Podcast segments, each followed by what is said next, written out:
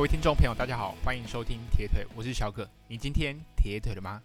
今天录音的时间呢是国庆连假结束开工的第一天，也终于结束了今年所有的连续假期。那我自己个人其实并不太喜欢放连假，因为我觉得到处都是人挤人，逛街怎么样要排队，然后甚至连吃饭都要排队，这件事对我来说实在是非常的不习惯。那我自己。平常已经觉得说，你可以骑脚踏车啊，或者是去运动，已经让我在台湾其实已经玩了很多地方了。当然我知道还可能还有很多山岳还没去，不过就一般的景点而言，我觉得大致上都已经去过。那之前也有看大家在讨论说，诶，国旅的价格真的是不便宜。其实我自己觉得，不要在嗯、连续假期的期间出门。我觉得这样子的一个负担对我来说，我觉得都是还可以接受。所以，如果主办单位要比办比赛，真的是千万要避开连续假期的这样子一个人潮。那尤其真的当遇到连续假期的时候，我那个住宿费用可能是平常的一点五倍到两倍。像我今年，我记得我在过年的期间哦，住高雄的一个很普通，甚至。那个房型是没有对外窗的这样子的一个房间，价格就已经要五六千块，我实在是没有办法想象。那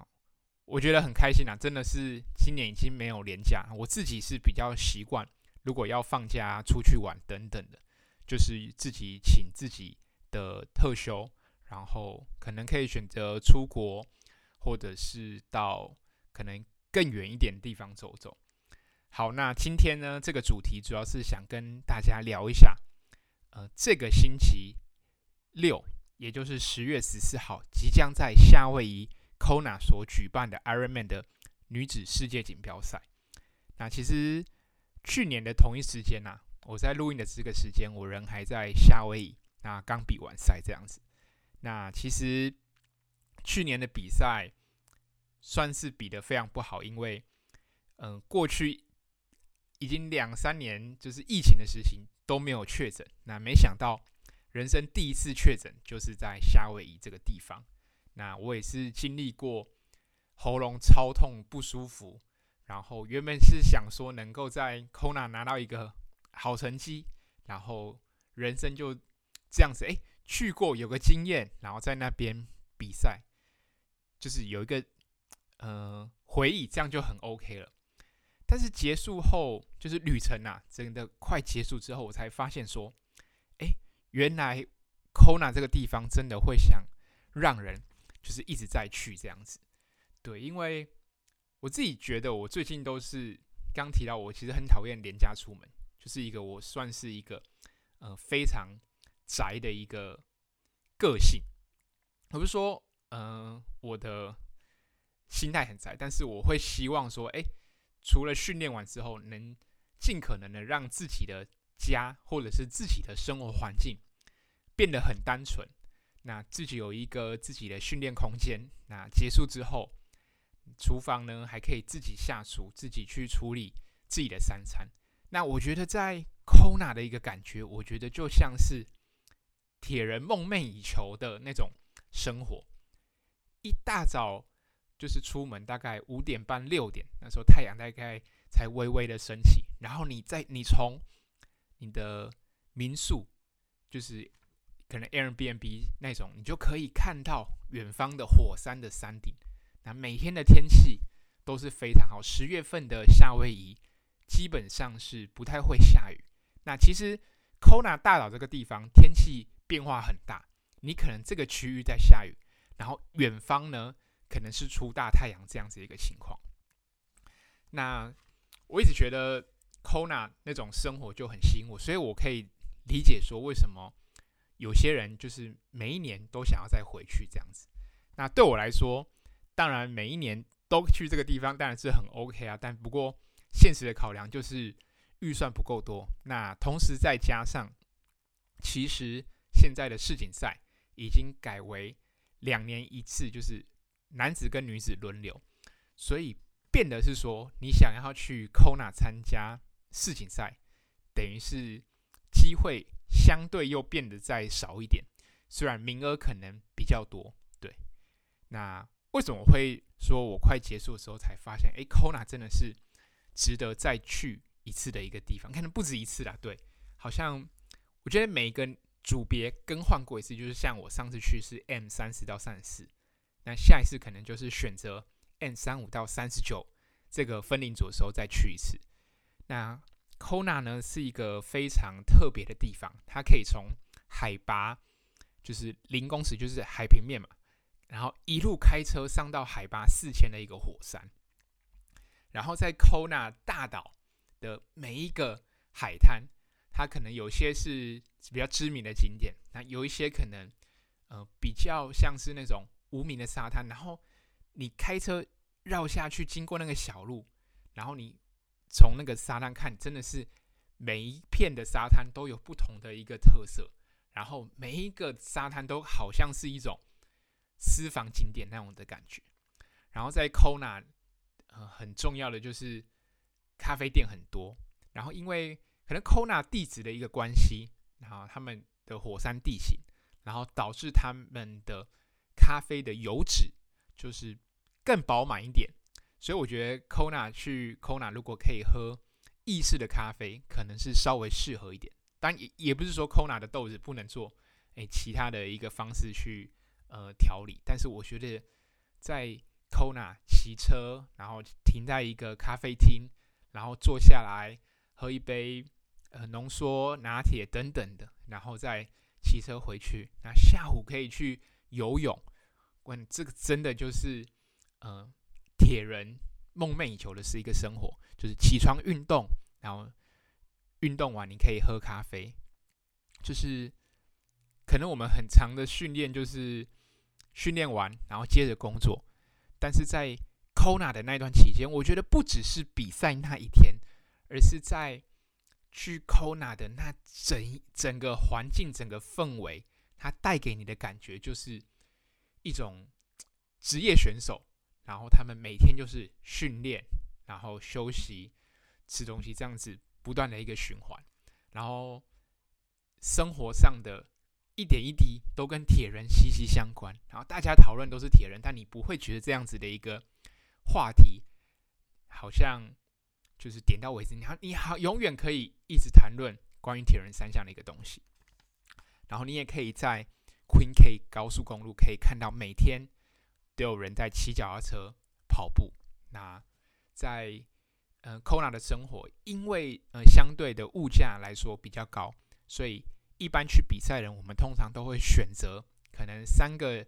呃小家庭住一起，或两个小家庭，如果带小朋友，可能就两个小家庭住一起。那每天都是去呃超市啊，呃买东西煮菜，因为在呃当地的餐厅，说实在，在美国吃饭就是相对比较贵一点。而且再加上小费，可能你吃一个海鲜的饭就要一千多块。对，那我觉得我蛮喜欢自己煮菜的感觉。虽然我自己并不会下厨，不过看着别人煮，然后我可以帮忙洗碗，那种感觉就很 OK。那我觉得如果下一次有机会再去 Kona，我会觉得我会想走一些特殊的行程，像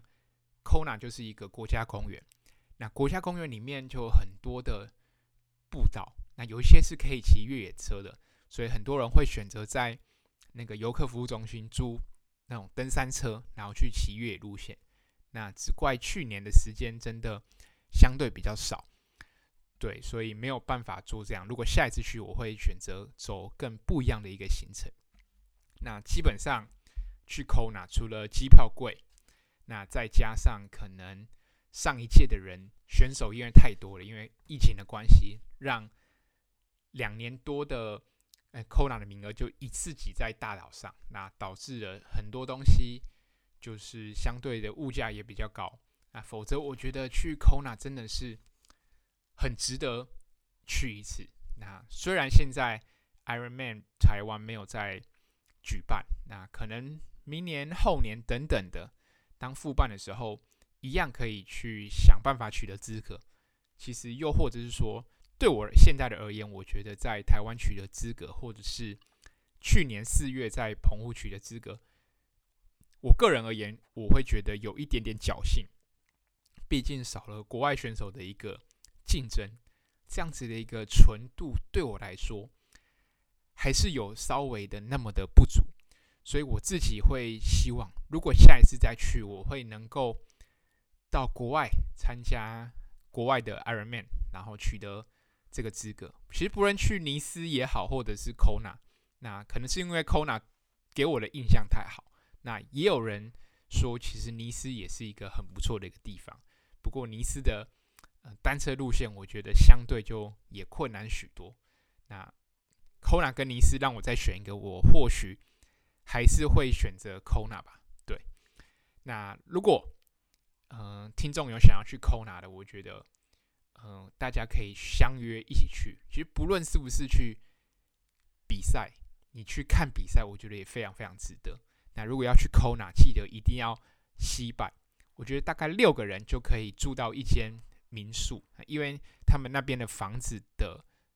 里面的设计大概就是三房，然后有一个很大的客厅。那那这个三个房间呢，基本上我住的时候是三个房间都有厕所，所以基本上是没什么问题。那我觉得去的人里面真的一定要有人会去煮饭。那我记得我们在比赛前两天的一个晚上，就是大家呃几个去参加比赛的一个家庭就聚在一起，然后每个家庭可能就带。一到两道的菜这样子，然后围在一起就可以是一个很棒的一个 party，很棒的一个聚会。那其实 Kona 岛上说实在，呃，没有什么纪念品。如果真的要买，我觉得可以带就是 Kona 当地的一个咖啡豆回来送给呃亲朋好友。我觉得这个就很棒。那我觉得另外一点很棒，就是在 Kona 你随时都有机会遇到职业选手。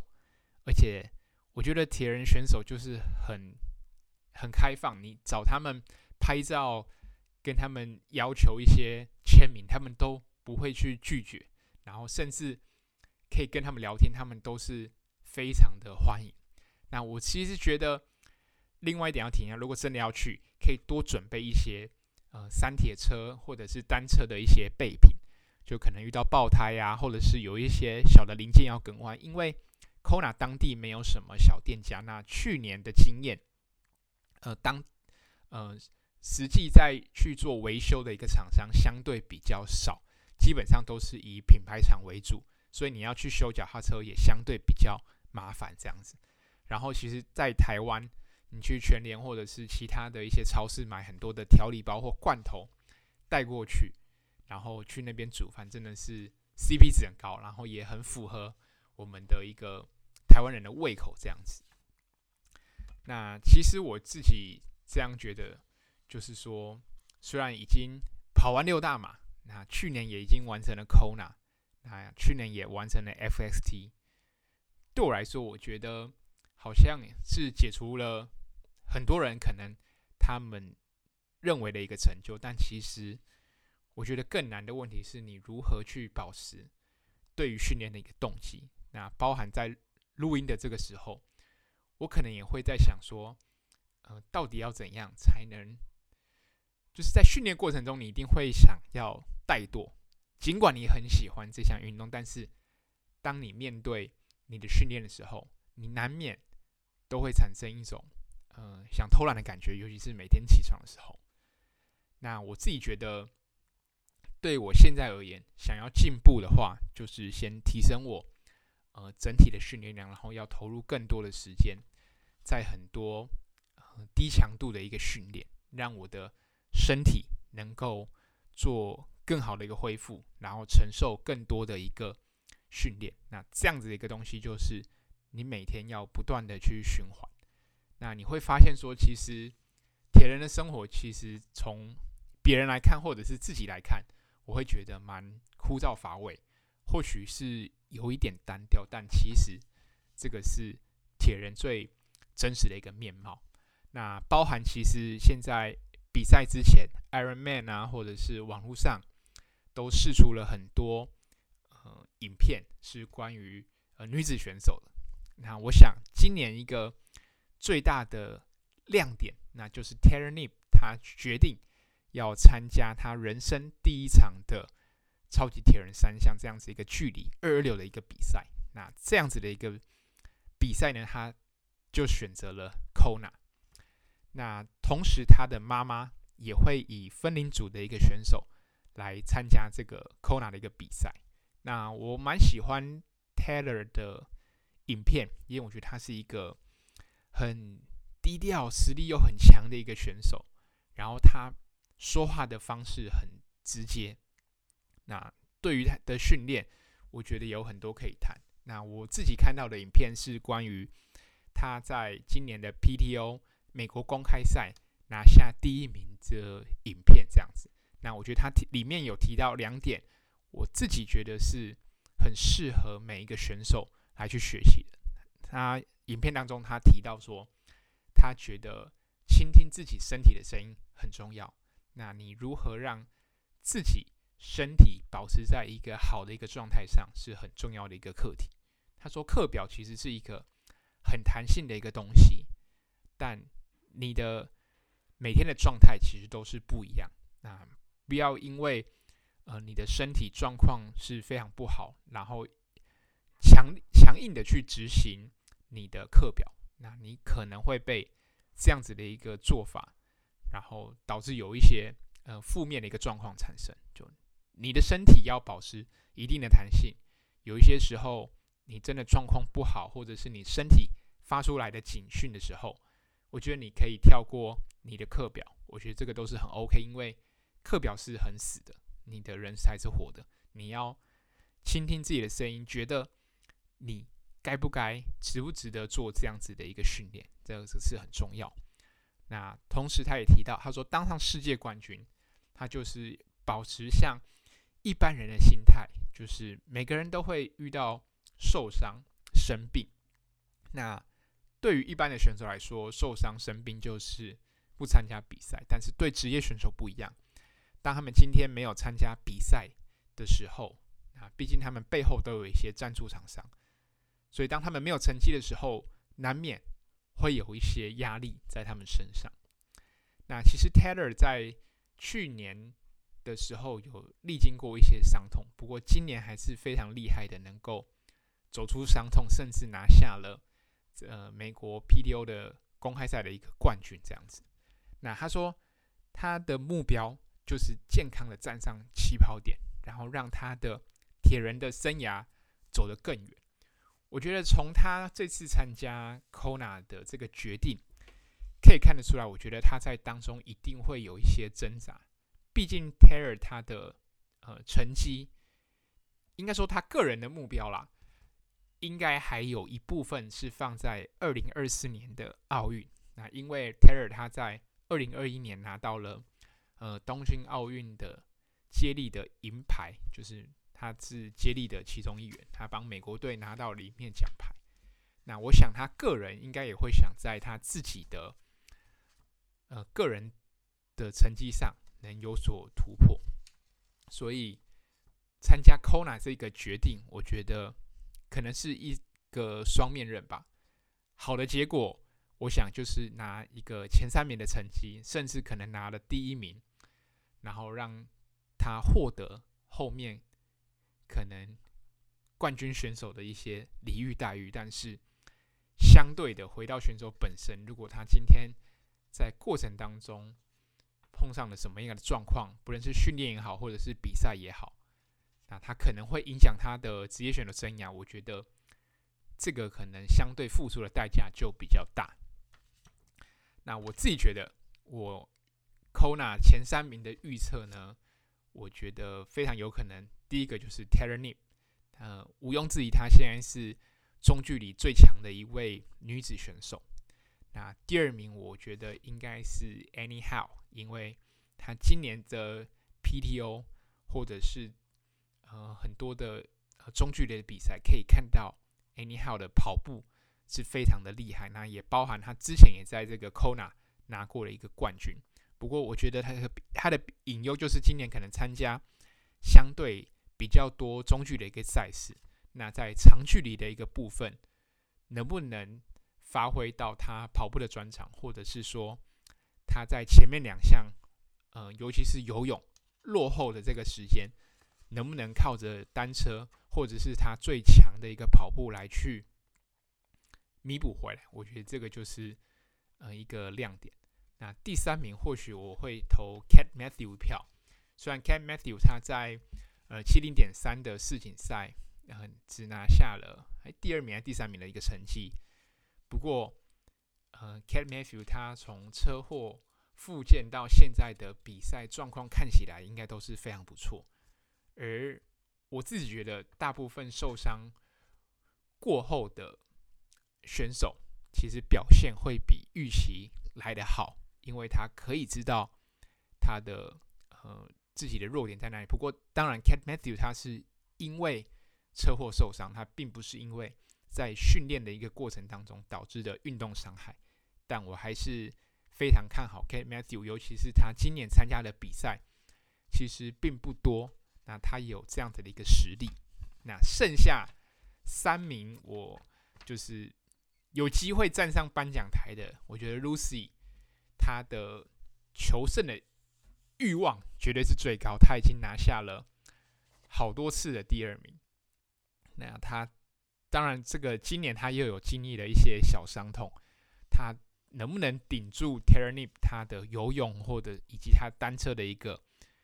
呃能力？那 Lucy 毕竟他是以游泳为强项，那单车是我觉得中规中矩，在中上。那相对他的跑步，其实他跑步不弱，只是有没有办法呃靠前面两项能够守住一些体能。然后让他的跑步能够发挥，我觉得这也是 Lucy 每次的课题。其实 Lucy 跑步真的不差，大家会都会说，好像他前面两项发挥的太多，导致他的跑步成绩并不好。其实铁人三项你不能就是把它当成三种不同的项目，你要帮成把它当成诶同一同一个运动，就是铁人三项。所以他跑步跑不好，不一定是跟前面两项有关。或许，嗯、很多时候啦，呃，职业选手在竞争的时候，他的判断力只有他自己当下很清楚，旁人只能从成绩上的表面来去解读他的呃的做法。但我想，选手在当下的那一刻，他最清楚他自己做的一个决定。那你没有办法说这个决定是对是错，就像。Daniel Ryf 他在去年 Kona 的时候，他决定在单车赛段的最后四十公里做一个追击。那没有想到他在跑步的前半段就 drop out，那最后的成绩是非常的不好。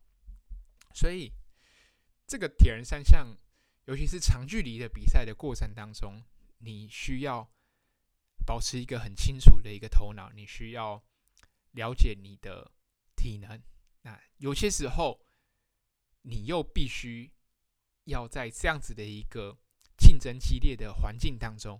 你要有一个勇敢的心。那有时候就是因为有那个勇敢的心，你才有机会在所有的精英选手当中突破重围。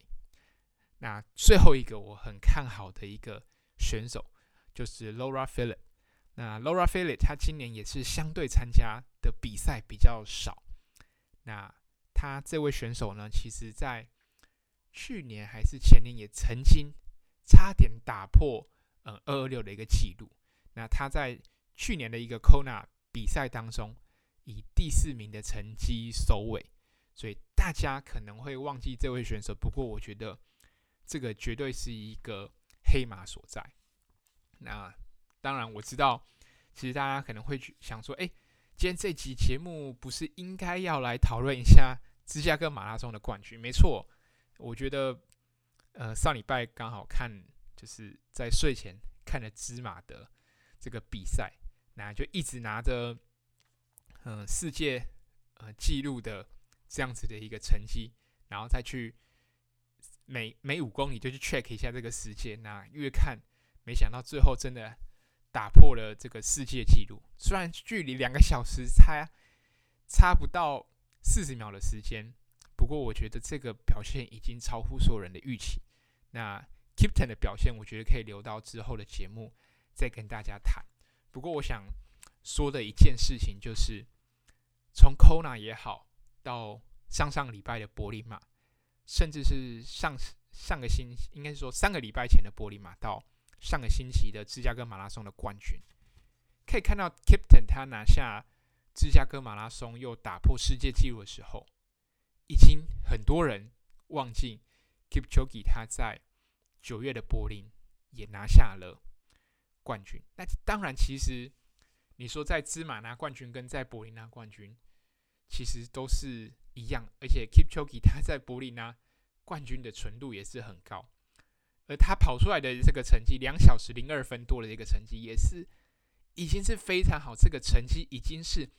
世界前二十块的一个成绩，所以你不能说 Kipchoge 他的表现，呃，他的光环，呃，受到了影响。你只能说，Kipton 他真的是太强大。那我想要说的就是，不会有一个选手能够一直在这个世界的一个顶端。你总有一天会变老，会像 Youngferdino 他一样会面临退休的一个问题。那你不可能这个记录永远保持在那边，后面总会有人。会试着来去突破这个记录，记录不是用来被创造，而是用来被突破的。那每个人都会有变老的一天，记录也都会有被打破的一天。所以，其实不论 Kona 冠军是谁，我觉得就像 Terenib 所说的，你就把自己当成一般人的一个心态，你去享受你的生活，享受你的训练。最重要的是，你可以延续这个你的运动生涯。从二十岁开始接触铁人，对我来说，我觉得是很棒的一件事情。那同时，如何保持这个热情一直延续下去，我觉得对我来说也是一个一直不断一个，呃，我需要在这个过程当中一直在寻求答案。那可能有些人他是。四十几岁、五十几岁才接触到铁人三项，那对他来说，他的他的课题可能是，嗯、要面对如何在这个呃年纪比较高的一个过程当中，还能够维持体能，然后去达成他想要的目标。所以每个阶段都有每个阶段诶不同的一个课题。那我觉得这也是铁人三项好玩的地方。重点我看到的每个职业选手他们。面对自己的训练，基本上非常优秀杰出的选手，他们在面对自己训练的时候，